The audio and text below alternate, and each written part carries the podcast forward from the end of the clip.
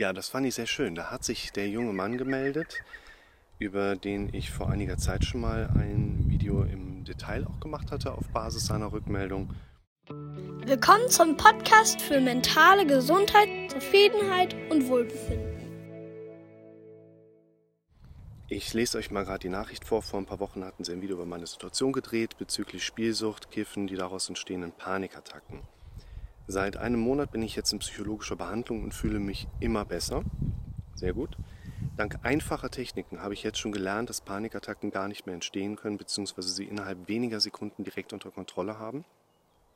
Das ist eines unserer vorrangigen Ziele tatsächlich im therapeutischen Herangehen.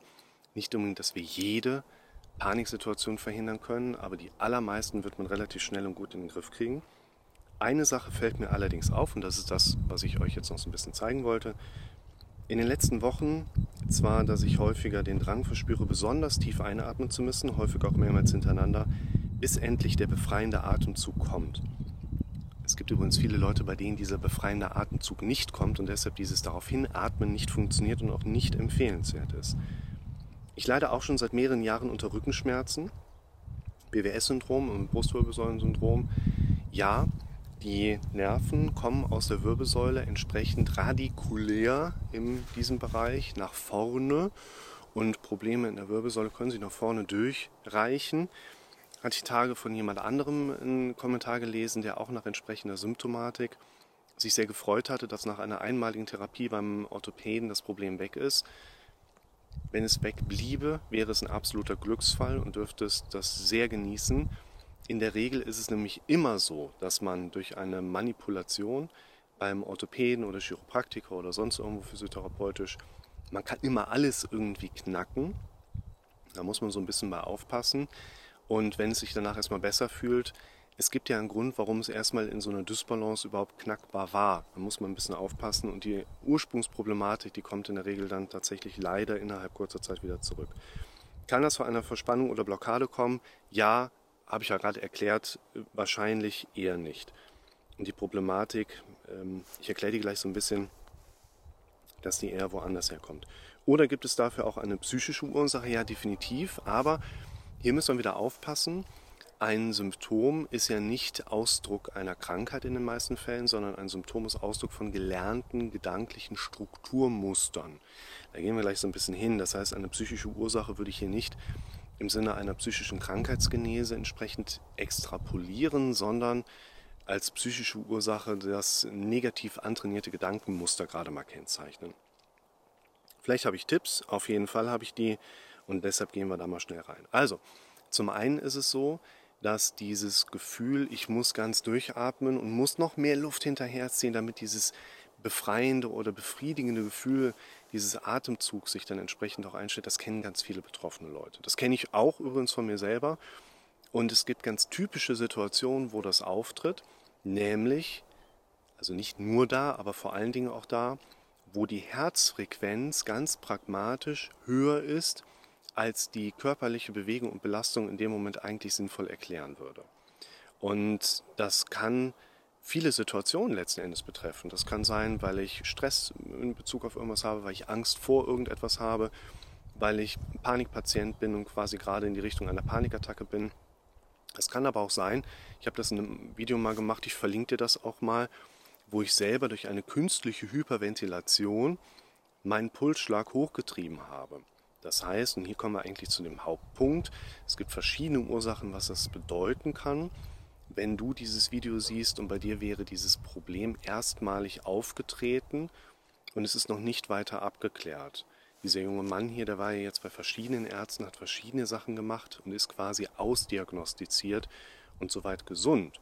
Wenn aber dieses Gefühl, du hast Schwierigkeiten beim Durchatmen und hast das Gefühl, du siehst dich zwar hier in diesen Videos wieder, würde ich dir trotzdem empfehlen, erst eine fachärztliche Abklärung in Angriff zu nehmen einfach nur um eine andere schwere Erkrankung, die akut aufgetreten ist, auszuschließen. Also gerade auch bei so einem Phänomen wie ein Spontanpneumothorax, wo man also einen kollabierten Lungenteil oder Lungenflügel hat, kommen ähnliche Symptome drin vor und ich kann jetzt von außen natürlich nicht differenzieren, hast du dir gerade wegen irgendetwas Spontanpneu gezogen oder bist du vielleicht doch einer der 99 Prozent, die wirklich 99, irgendwas Prozent, die einfach viel eher in diese Stresssymptomatik mit reinfallen. Einerseits dieses Phänomen wollte ich zunächst erklären, es ist in den meisten Situationen eine Stresssymptomatik bei den Leuten, die entsprechend ähnlich wie Schwindel oder Benommenheit oder Panikgefühle oder Ängste oder depressive Symptome eigentlich immer darauf zurückzuführen sind, irgendwas ärgert uns. Wir führen unser Leben in einer Art und Weise, wie wir unser Leben eigentlich nicht führen sollten und gehen immer wieder gegen unsere eigentlichen inneren Bedürfnisse. In einem anderen Video habe ich auch dargestellt, das ist ganz häufig ein Thema, was auch mit gesellschaftlichem Druck sehr eng verbunden ist, den wir in der heutigen Zeit einfach haben. Leistungsdruck, einen guten Job zu machen, Leistungsdruck, die Aufgaben auch zur vollsten Zufriedenheit von allen zu machen wie der Stand dann ist und was man erreichen muss, dass die Leute total zufrieden sind, wird aber nicht verraten und solche Sachen. Ne? Und nimm das Referendariat. Für die Juristen, das ist, glaube ich, relativ gut strukturiert, aber für die Pädagogen, für Studienräte, für die Lehrer im Allgemeinen, das Referendariat ist nicht dazu da, gute Lehrer auszubilden. Das Referendariat, und das wird dir so gut wie jeder Referendar bestätigen, ist dazu da, Menschen zu brechen. Ist eigentlich bekloppt. Geh mal hin auf google.de und gib mal ein, Schule macht mich. Und dann guckst du dir die Suchvorschläge vor.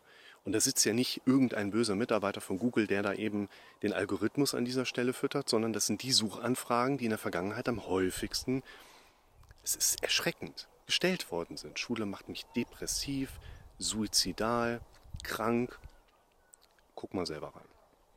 Dieses Phänomen, das jetzt gerade erstmal zu erklären, häufig immer dieser ja eigentlich innere Bedürfnishintergrund. Ich komme meinen inneren Bedürfnissen nicht so nach, wie ich das für meinen Kopf, für mein Leben eigentlich tun sollte. In dem Video gerade so dieses erste Schwindelvideo, was ich gemacht habe, ich verlinke dir das auch mal, erkläre ich das. Da geht es nachher um diese roten Punkte, wie man grüne Punkte hinterherlegen kann, dass man nachher grün an sich machen sollte. Guck dir das in Ruhe an, du wirst es direkt verstehen. Geht es aber darum, dass dieses immer wieder unterschwellige Anfluten von Stresshormonen als Verteidigungsmechanismus unseres Kopfes gegen unangenehme Sachen einfach ein ganz gesunder und natürlicher Prozess ist, der uns aber immer wieder antreibt. Und was ganz häufig passiert, ist, dass unsere Atmung chronifiziert leicht zu schnell ist. Man spricht hier auch von einer chronischen latenten Hyperventilation.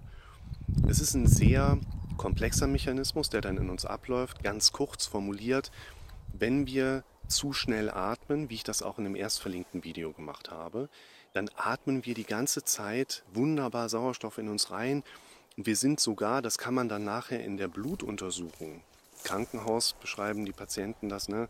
Da wird entweder Kapillarblut arteriell aus dem Ohr abgenommen oder auch venös in der ersten Blutabnahme.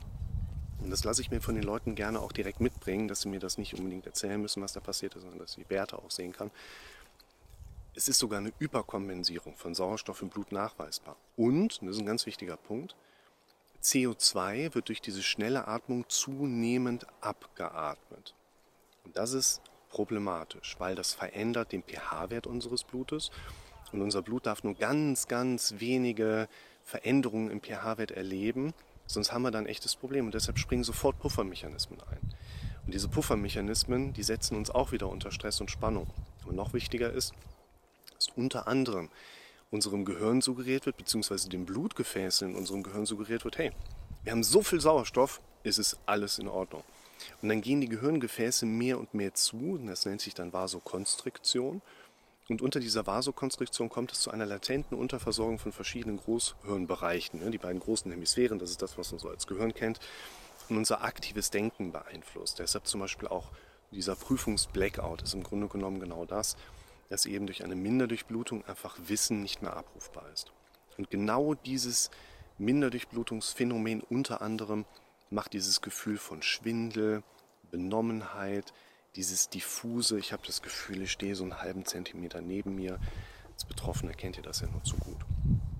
Deshalb ist hier an erster Stelle wirklich ganz wichtig, den Atem vor allen Dingen wieder runter zu kontrollieren. Es ist so, dass wir hier tatsächlich, derjenige, der das geschrieben hat, ist ja fachärztlich soweit gut abgeklärt, dass man sich hier tatsächlich mal so ein bisschen auf die Suche begeben sollte. Also was sind die Stressoren, die zu den entsprechenden Problemen führen? Wo sind vielleicht im Alltag kompensatorische Prozesse, die noch fehlen, zum Beispiel Sport, der Stresshormone verstoffwechselt, genug Wasser trinken, gesunde Ernährung, wo sind Probleme, die zum Beispiel auch in der Ernährung wieder zu finden sind, also die Einnahme von psychotropen Substanzen wie zum Beispiel auch Koffein oder auch Nikotinabusus, also normales Zigarettenrauchen macht auch solche Probleme. Und da, wo wir hin dürfen, ist vor allen Dingen aber auch tatsächlich herauszuarbeiten. Wie gesagt, das würde ich immer erst machen, nachdem wir ärztlich oder zumindest auf meinen persönlichen Blick in der Praxis, ich komme ja 15 Jahre Notfallrettung jetzt auch erstmal daher und kann sehen, wie geht es jemandem gerade und was könnte hier das Problem sein. Und was wir hier differenzieren dürfen, ist einfach zunächst, jemand hat sich über die Zeit negative Gedankenstrukturen antrainiert. Wir Menschen glauben nicht an das, was richtig ist. Wir Menschen glauben an das, was wir am häufigsten gehört haben.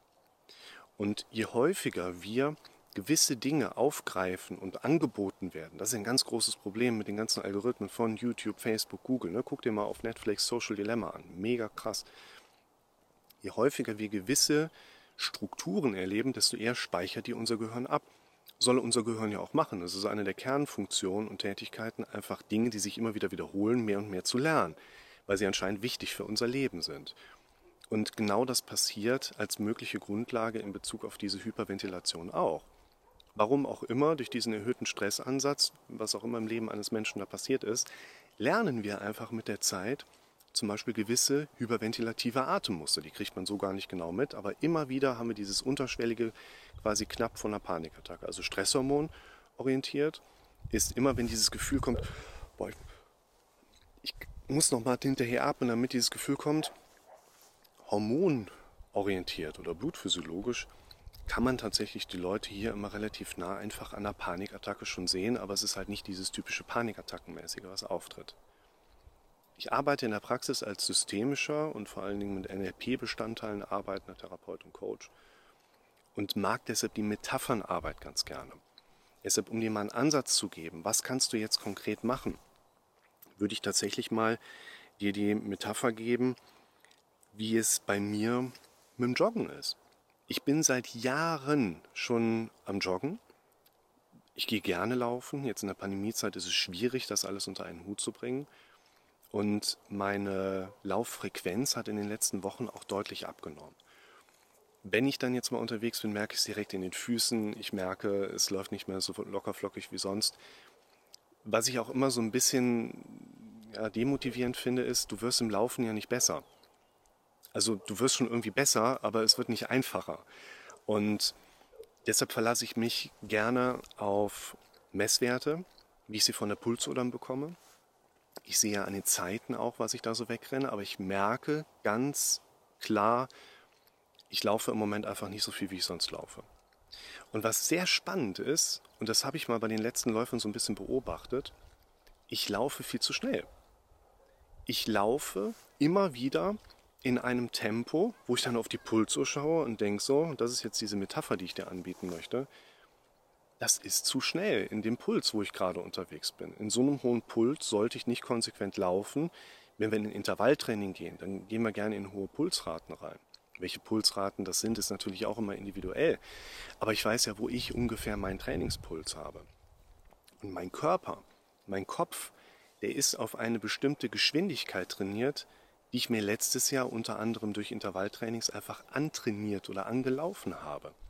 Und ich merke, wenn ich jetzt loslaufe und laufe ganz intentional frei nach meinem Gefühl, dann drängt mein Körper in diese Geschwindigkeit rein. Merkt dann aber nach einem halben Kilometer, boah, mein Puls geht hoch, die Füße tun mir weh, weil die wenig belastet worden sind in der Vergangenheit. Und ich bin auf eine Geschwindigkeit immer noch trainiert, in die mein Körper so nach vorne preschen möchte, die ich aber von der aktuellen Fitness her nicht laufen sollte. Kann ich machen, ist jetzt nicht das Problem. Aber ich habe auch keinen Trainingseffekt dadurch. Also habe auch nicht wirklich jetzt was Positives, was ich daraus mitziehen kann. Und das dürft ihr mal auf das Thema Atmung übertragen. Wenn ihr euch mit dem eigenen Sein, mit dem eigenen Denken auf dieser problemorientierten oder symptomorientierten Basis anfangt zu beschäftigen, dann hast du ja eine Vorgeschichte. Es ist ja nicht so, dass heute zum ersten Mal das Phänomen aufgetreten ist und bis heute war dein Leben Einhorn, Regenbogen und Glitzer. Heute Morgen noch eine Stunde Glitzer vom Sofa gesaugt, aber das erzähle ich euch in einem anderen Video. Und das Leben hat doch in der Regel eine entsprechende Vorgeschichte. Das heißt, wenn unser Kopf ja nicht lernt, weil Dinge richtig sind, sondern lernt, weil Dinge am häufigsten gehört worden sind, bedeutet das auch, dass sich entsprechende Dinge einfach eintrainiert haben. Und so wie sich meine Laufgeschwindigkeit einfach manifestiert hat im Kopf, hat sich vielleicht auch bei dir, der du diesen Kommentar geschrieben hast, eine gewisse Atemgeschwindigkeit antrainiert. Und die bringt dich immer wieder in Problemsituationen rein und dann eben auch dieses Gefühl, ich muss tief durchatmen. Also auch hier nochmal, es kann sein, das wäre sehr wahrscheinlich, dass eine Stresshormonbasis bei dir dieses Problem mitschürt. Und dann dürfen wir lernen, umzutrainieren, komme ich gleich zu. Aber die Problematik entsteht ja auch daraus, dass wir chronisch zu schnell atmen und unser Körper einfach zu wenig CO2 hat. Und dieses schnelle Atmen oder leicht beschleunigte Atmen ist genauso antrainiert wie mein Tempo vom Kopf her, wo mein Körper immer wieder so nach vorne preschen möchte. Und was ich machen muss, ich sehe es auf der Pulsuhr, ich laufe dann langsamer. Dann höre ich meine Mucke, laufe so ein bisschen vorwärts und dann merke ich nach einem halben Kilometer, ich bin wieder in der alten Geschwindigkeit drin. Diese alte Programmierung kommt immer wieder an die Oberfläche und ich laufe immer wieder in dieser höheren Geschwindigkeit und das tut meinem Puls letzten Endes einfach nicht gut.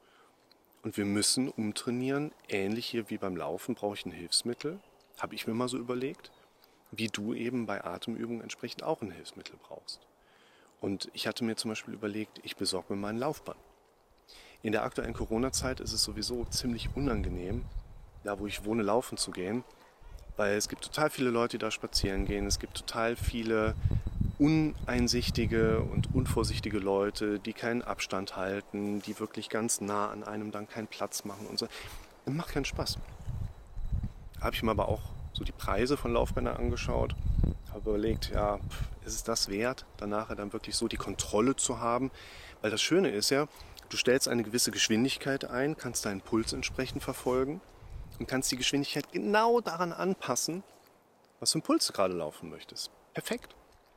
Aber jetzt da 1200 Euro irgendwie so für ein, weißt du, kann jeder für sich selber entscheiden. Aber was ich dir mitgeben möchte, ist ja jetzt hier diese Metapher, aus der wir weiter herausdenken können. Welches Hilfsmittel könnte mir dabei helfen, eine konsequente Geschwindigkeit zu laufen, die zu meinem Puls passt? Was könnte dir dabei helfen, deinen Atem so weit umzutrainieren, dass du nicht mehr ständig in einer latenten chronischen Hyperventilation unterwegs bist? Ich habe mich übrigens dazu entschieden, kein Laufband zu holen, sondern eine Fahrradrolle, eine Rennradrolle. Ich habe noch ein Rennrad von früher. Das fahre ich sowieso nicht, weil da, wo ich wohne, ist Rennradfahren. Ja, kannst du halt machen, aber weißt, es gibt halt auch Autofahrer und oh, aber so eine Rennradrolle, da hast du fünf Widerstandsmechanismen mit drin. Da kannst du wunderbar einfach mehr oder weniger stufenlos dich genau in diese Belastung reinbringen, wo du deinen Puls haben möchtest. Ideal, werde ich mir mal anschaffen. Und genau dieses Umtrainieren brauchst du in Bezug auf dein Leben auch. Entweder, dass du dir ein Hilfsmittel baust, ganz konkret, mach zehnmal am Tag eine Atemübung. Welche das ist, probier dich mal ein bisschen rum, lest dich ein bisschen ein. Apple zum Beispiel arbeitet mit einer Komplikation auf den Apple Watch, die nennt sich Atmen. Und die baut dir dann einfach nur, entsprechend wie du das einstellst, ein haptisches Erleben mit rein, sodass du einen Puls zum Ein- und zum Ausatmen bekommst. Es gibt andere Übungen, die du machen kannst. Es gibt YouTube-Videos dazu, die du machen kannst. Aber du brauchst quasi eine äußere Struktur, man könnte auch sagen, so eine Art Exoskelett, die dir einfach dabei hilft, gewisse immer wieder repetitive ja, Informationen auf dich einwirken zu lassen. Natürlich solltest du auch mit entsprechenden Affirmationen arbeiten, die zu deinen Befürchtungen passen. Weil wenn du hin und wieder das Thema hast, dass du ganz, ganz, ganz tief einatmen musst, damit das befriedigende Gefühl kommt, ist ja eigentlich gar kein Problem. Dann machst du es halt und ist doch gut. Das Problematische daran ist ja immer die Bewertung, die wir Menschen uns dann selber auch nochmal hier entsprechend darauf geben. Diese Bewertungen sind häufig verbunden mit Befürchtungen. Diese Befürchtungen dürfen wir lernen, eben auch ein Stück weit wieder anzugehen. Deshalb verlinke ich dir auch nochmal dazu das Video, wie du mit negativen Gedanken und entsprechenden Befürchtungen umgehen kannst. Wenn einer von euch noch eine Idee hat, was ich vielleicht auch machen kann, damit ich bei meinem Laufen die Geschwindigkeit verändern kann, schreibt es mir in die Kommentare. Und das wäre meine Empfehlung nach der Erklärung, wie diese Phänomene sehr wahrscheinlich bei jemandem wie dir tatsächlich gerade stattfinden und sich mit der Zeit einfach negativ einprogrammiert haben.